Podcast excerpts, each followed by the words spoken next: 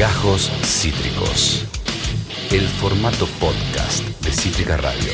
Una de las cosas que más nos apasiona saber, bucear, divulgar, conocer, preguntar, es en torno a la carrera espacial, es en torno a los avances en política espacial que tiene nuestro país y el continente. Para ponerte en contexto, te leo una noticia muy interesante que publicó el sitio Nodal, ALCE, ¿Qué se sabe de la primera agencia espacial de América Latina y el Caribe?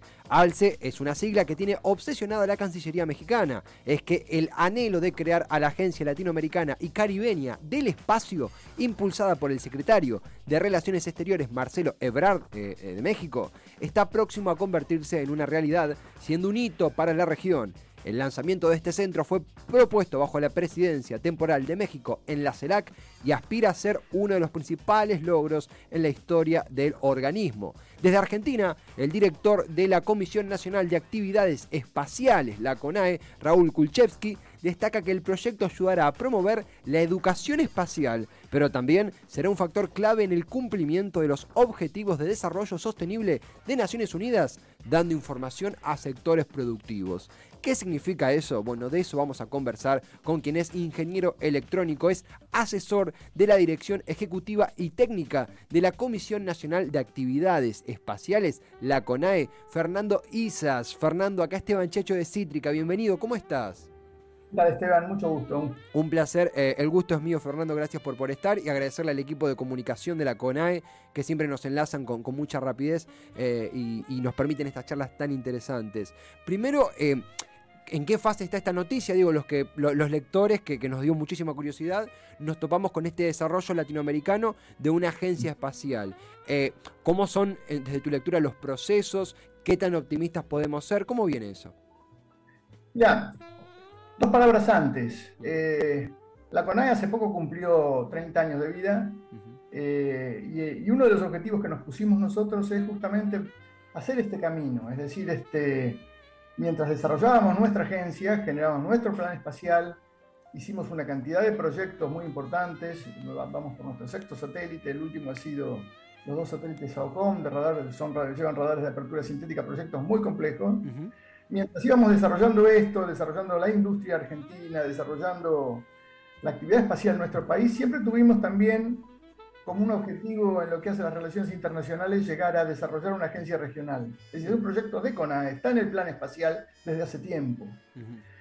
En el marco de la CELAC en septiembre del año pasado, la idea prendió fuerte, México tomó la bandera y este, presionó, siendo el presidente de la CELAC, para desarrollar eh, la agencia espacial que le dio un contexto más amplio incluso que el que teníamos nosotros. Nosotros no pensábamos en el Caribe, pensábamos en algo inicialmente a nivel de Sudamérica, pero bueno, el, hecho real es que la propuesta hoy, y más que propuesta, porque en realidad ya hay un estatuto aprobado que tiene que ser refrendado por, eh, en cada país de acuerdo a sus criterios, por ejemplo, la Argentina tiene que aprobar el Congreso. Cada país tendrá su dinámica, pero en algún momento esto va a estar, va a estar firmado. De todas maneras, en algún sentido se puede decir que ya existe, porque este estatuto está aprobado eh, por, los países, aunque todavía no, no, por sus congresos, por ejemplo. Y de hecho ya se está empezando a trabajar.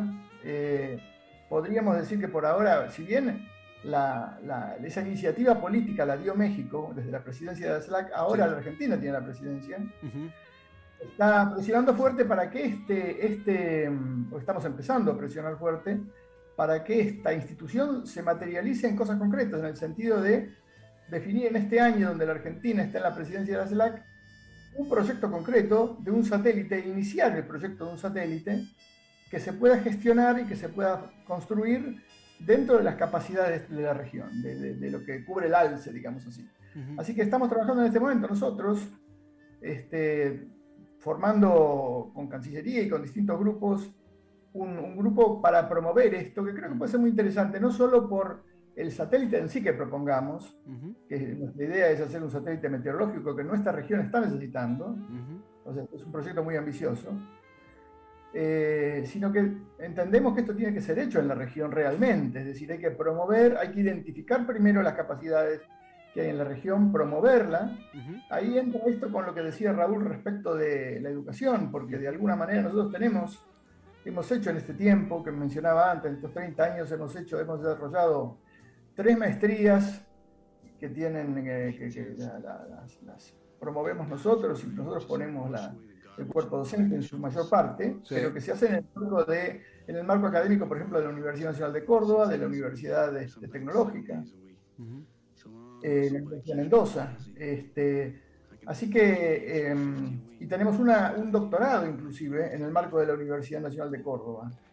Y además hay tres universidades, al menos tres, por lo menos son las que conozco, eh, el, nivel de trabajo importante que hacen, que son la Universidad eh, de San Martín, la Universidad de La Plata y eh, la Universidad Tecnológica de Aedo, que tienen carreras de grado en el tema aeroespacial. Es decir, todo es una gran capacidad que tiene la Argentina en forma singular en la región, además de la industria argentina, que hizo un camino en estos 30 años que lo llevó a un nivel, de, este, diría, importante, destacado en la región. Entonces, nosotros desde, la, desde el perfil técnico que tenemos vamos a tratar de dar contenido técnico y de proyectos a todo este movimiento. ¿no? Es decir, es un poco el rol que hemos asumido nosotros desde, desde la Argentina y pretendemos en este año materializar y largar ya un primer proyecto ambicioso. Eh, eh, eh, a ver, es un panorama sumamente, un contexto necesario de tener en cuenta, porque es una historia, es la historia de nuestro país a fin y a cabo y de la búsqueda de saber qué hay en el, lo digo desde,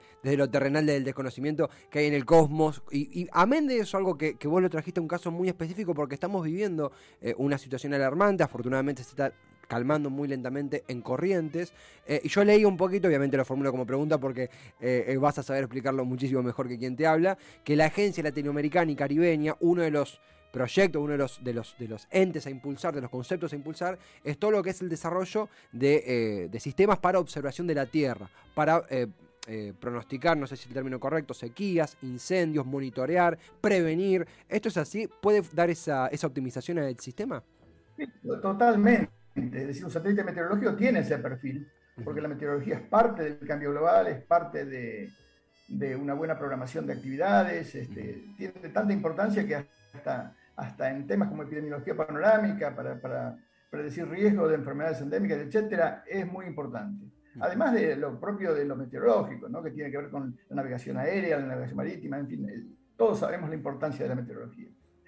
Pero sí es cierto, me parece que es importante destacar el perfil de, observación de la Tierra en general que se le pretende dar a la agencia, que es también el que tiene la CONAE. Es decir, los seis satélites que yo mencionaba antes que, desarrollamos en, en, la Argentina, eh, eh, digamos, liderados por CONAE, han sido de observación de la Tierra, es decir, tanto ópticos como tecnología de radar. Lo, uno, que uno genera es información de la Tierra. Nosotros, nuestro, una especie de lema que tenemos es vamos al espacio para ver la Tierra, para dar información a los sectores productivos, a los sectores eh, sociales, eh, el manejo de emergencias, este, y sobre todo información estratégica para la sociedad, para los sectores privados como para el gobierno, sobre todo para el gobierno. Eh, digamos, también para el privado, pero te quiero decir, el gobierno tiene un perfil muy amplio, hay, hay muchas instituciones que trabajan a su vez para dar información y agregar valor para el sector productivo en general. Absolutamente. Ese, es nuestro, ese es el perfil de CONAE y, la agencia y el ALCE tiene también un poco esa línea. Eh, estamos conversando, es una charla realmente interesantísima eh, eh, con Fernando Isas. Fernando es ingeniero electrónico, lo ven en pantalla, asesor de la Dirección Ejecutiva y Técnica de la Comisión Nacional de Actividades Espaciales, también conocida como CONAE. una pregunta desde, la curiosidad, digo, desde la geografía me, me, genera intriga porque mencionabas la inclusión del Caribe, ¿no? esta optimización, esta ampliación de la óptica para ahí pregunto una burrada, pido disculpas si es así, pero en, Guayana Francesa hay un, importante punto de lanzamiento. ¿Tiene que ver con la inclusión de mayor geografía para, para proyectos o es más una cuestión de, geopolítica la inclusión del Caribe? Desde, la ignorancia, pregunto. No, lo que hay que verlo desde, creo yo, hay que verlo desde, desde el hecho de que esta iniciativa finalmente la toma México. Claro. México tiene una enorme influencia en el Caribe mm. y quiso de alguna manera integrar, o sea, digamos, eh, poner, eh, poner esa impronta en la agencia. Este, y la verdad que a nosotros nos parece bien, es decir, nos pareció muy bien. Este, no, simplemente el Caribe no está, tan, no está tan cerca de nuestra realidad cotidiana y a lo mejor no lo pusimos en una primera instancia, pero si uno lo mira desde México, suena lógico, ¿no es cierto? Totalmente. Este, eh, nosotros estamos felices de que sea así, no, no, no, no vemos ningún problema, simplemente nosotros habíamos pensado inicialmente como sudamericanos. y, Fernando, algo que, que también...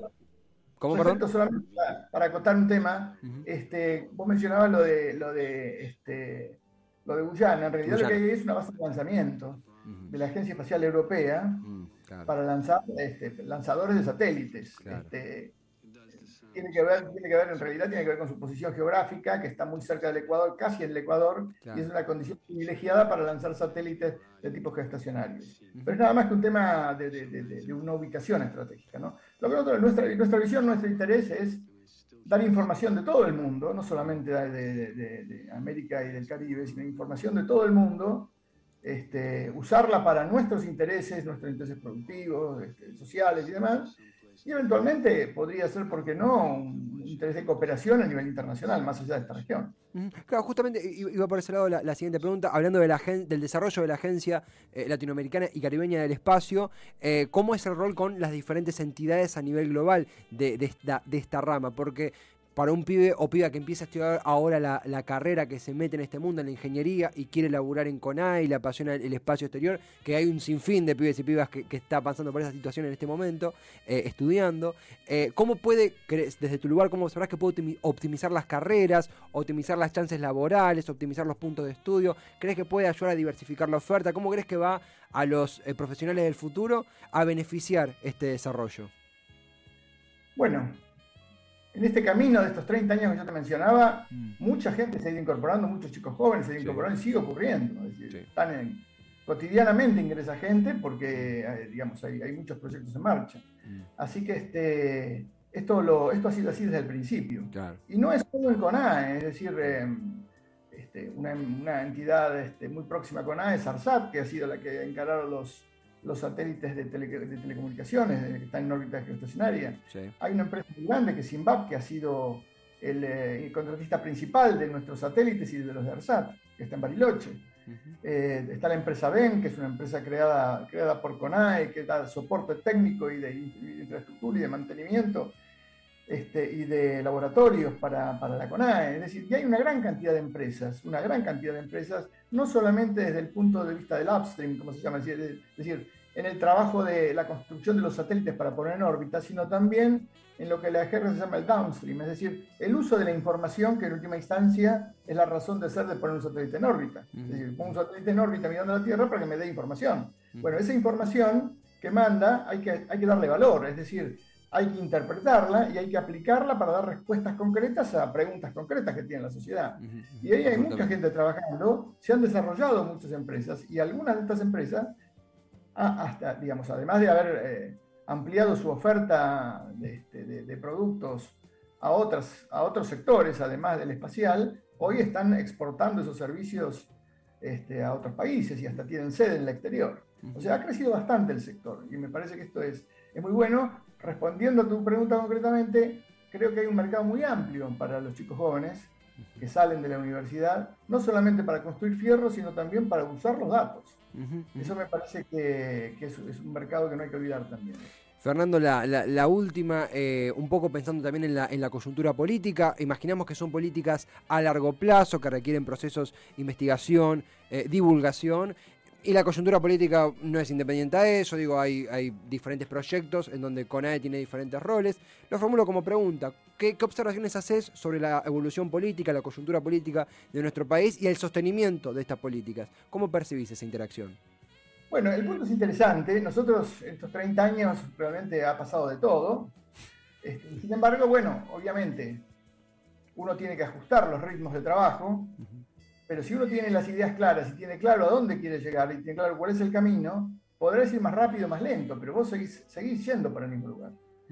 Yo creo que en este sentido el ALCE es una excelente posibilidad porque de alguna manera da sustentabilidad y permite de algún modo a las empresas no depender de una sola fuente de, proyectos, sino que también puedan trabajar para proyectos internacionales. Entonces, este, si, si, una empresa argentina, a lo mejor nosotros estamos bajando la actividad, pero resulta que podemos vincularla como para que participe y siga trabajando en algún proyecto del ALCE, que nosotros también vamos a estar metidos ahí, este, es una manera de, ecualizar los altos y bajos que, bueno, que Argentina ha tenido, que ojalá no tenga en el futuro, pero bueno, de alguna manera, si los tuviera, eh, esto es una ayuda importante. No sé si entiendes la idea. Creo que una de las cosas más interesantes que tiene el ALCE es justamente esto, dar viabilidad en el largo plazo a, esta actividad. Acá en, el chat de, Twitch, la, audiencia, wow, datazos, ¿para cuándo las remeras de la CONAE? Así los nerdos podemos dejar de comprar la de la NASA, está muy bueno, muy buena la nota. Eh, tenemos una audiencia que sí que es muy devota de lo que pasa eh, eh, en el cosmos, de lo que pasa también en la política espacial argentina. y la verdad que estas notas nos, nos dejan muy manija, muy esperanzados y por qué no alguien allá afuera con ganas de involucrarse profesionalmente en este, este planazo, en este mundo divino que es el estudio del espacio, ¿verdad, eh, Fernando? Eh, eh, bueno, por supuesto. Van a ser muy bienvenidos. Total, totalmente. Agradecerte a vos, al equipo de comunicación de la CONAE que siempre atentamente nos permite enlazarnos. Y si te parece, próximamente seguimos charlando y actualizando sobre esta, esta iniciativa que tanto nos, nos hace bien. Así que gracias totales por tu tiempo. Bueno, encantado, gracias a ustedes. Gracias a ustedes por el interés. Un placer, gran abrazo a Fernando, a él, a Fernando Isas, ingeniero electrónico, asesor de la Dirección Ejecutiva y Técnica de la Comisión Nacional de Actividades Espaciales, la CONAE. Eh, realmente, insisto, eh, poder tener estos, estas charlas en donde a veces tenemos días con noticias complicadas o realidades, bueno, hablábamos de, un tema completamente distinto en el bloque anterior, eh, y poder parar la pelota y ver también estos proyectos que son apasionantes y que involucran a tanta gente tan interesante, profesional, que están eh, dándolo todo porque Argentina tenga esa soberanía y Latinoamérica y el Caribe tenga esa soberanía espacial, esa información, ese anticipo ¿no? de un desastre natural desde un, desde un desarrollo espacial que permita anticiparlo. Es increíble, es asombroso, es apasionante eh, y son notas que nos hacen tremendamente felices. La verdad, el agradecimiento a Fernando al equipo de comunicación de la CONAE y ahora, y también a Nodal, Nodal que, a través de ellos llegamos a la, noticia. Estamos muy agradecidos hoy. Hoy estamos con muchos agradecimientos, pero realmente nos pone súper contentos estas charlas. Esto fue Gajos Cítricos. Encontrá los contenidos de Cítrica Radio en formato podcast en Spotify, YouTube o en nuestra página web.